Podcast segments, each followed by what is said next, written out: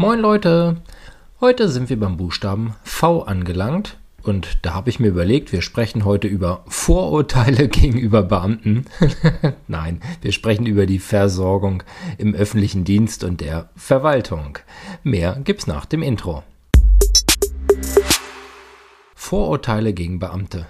Tatsächlich ähm, gibt es das auch in meiner Branche. Da wird nämlich ganz häufig gesagt, oh, ich hatte neulich einen Termin mit einem Lehrer und der wusste alles besser und ähm, da gibt es durchaus das ein oder andere Vorurteil. Nun muss man wissen, ich bin mit einer Lehrerin verheiratet und damit sehr zufrieden. und auch meine Schwägerin zum Beispiel ist Lehrerin und das sind alles auch ganz normale Menschen. es mag sicherlich den einen oder anderen Beamten geben, der ein bisschen speziell ist. Und das mag auch vielleicht auch daher rühren, dass viele einfach von ihrem Themengebiet sehr, sehr viel Ahnung haben und sich ganz häufig mit Leuten auseinandersetzen müssen, die eben keine Ahnung haben, aber so tun, als hätten sie welche. Und vielleicht überträgt sich das bei dem einen oder anderen mal. Aber ähm, bei uns soll es um die positiven Aspekte gehen und da geht es um die spezielle Absicherung für Beamte. Und es gibt natürlich Besonderheiten ähm, wie Nachlässe zum Beispiel in der Kfz-Versicherung oder in den Sachversicherungen. Ähm, da kann man immer einen öffentlichen Diensttarif quasi wählen. Also auch dort gibt es Vorteile.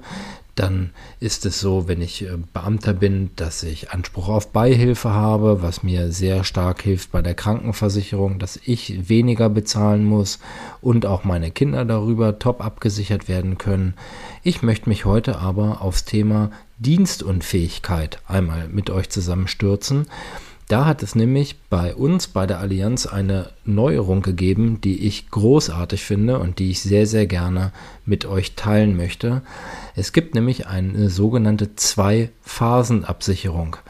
Und das sieht so aus. Ich mache das mal an einem Beispiel fest. Wir haben eine Lehramtsstudentin, die mal davon ausgeht, verbeamtet zu werden die hat ja zunächst eine richtig große Lücke, aber halt beim Thema Berufsunfähigkeit und noch nicht Dienstunfähigkeit, weil sie eben noch keinen Dienst angetreten hat.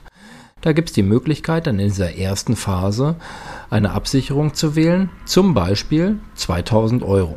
So, und die Länge dieser Phase kann man auch festlegen. Beispiel, erste Phase, acht Jahre, eine Absicherung von 2000 Euro gegen Berufsunfähigkeit und man legt fest in der zweiten Phase zum Beispiel eine Rente von 1000 Euro.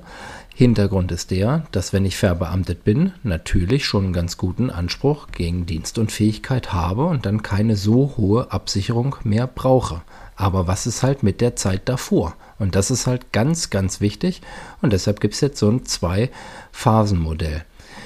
Bin ich dann schon früher fertig mit dem Studium, kann ich diese Phase einfach verkürzen. Also bin nicht nach acht Jahren durch, sondern nach sieben und dann wird die erste Phase einfach gekürzt und dann, wenn eben das Ende erreicht ist, war ich ja bis dahin dann gegen Berufsunfähigkeit versichert und mit Beginn des Referendariats switcht das Ganze dann einfach um in eine Dienstunfähigkeit und zusätzlich gegen Berufsunfähigkeit.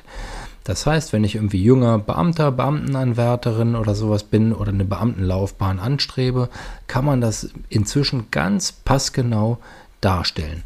Und was halt richtig, richtig gut ist, ist, dass eben ohne erneute Gesundheitsprüfung das Ganze halt auch dann wieder umwandelbar ist. Das heißt, diese Berufsunfähigkeit und Dienstunfähigkeit ähm, kann man dann dementsprechend ähm, hin und her switchen. Und das ist, ähm, ja, glaube ich, aktuell ohne Vergleich auf dem Markt und eine ganz, ganz tolle Geschichte für angehende Beamte. Und es gibt darüber hinaus, solltest du ähm, Polizeivollzugsbeamter sein, ähm, die spezielle Dienstunfähigkeit für Polizei für den Polizeivollzugsdienst. Also das gilt zum Beispiel für alle Waffenträger oder ähnliches, die dann dementsprechend ein Problem haben, wenn sie dies nicht mehr machen können, aber dadurch vielleicht noch nicht dienstunfähig sind. Also inzwischen auch hier ein sehr individueller und passgenauer Schutz irgendwo möglich. Und ja, das wollte ich einfach gerne mal mitnehmen und gerne mal mit euch teilen, weil ich das wirklich toll finde, dass die Produkte übersichtlich bleiben aber ein unheimlich hohes Leistungsspektrum inzwischen haben und das gilt halt auch für Beamte und angehende Beamte. Also super interessant für alle Studenten im Bereich Lehramt, Verwaltung etc. Das soll es heute gewesen sein mit dem Buchstaben V wie Vorurteile gegen Beamte, nein, wie Versorgung für den öffentlichen Dienst und Beamte. Und ich verbleibe wie immer mit dem Klassiker. Macht euch noch einen ganz schönen Tag heute. In diesem Sinn, tschüss Tim.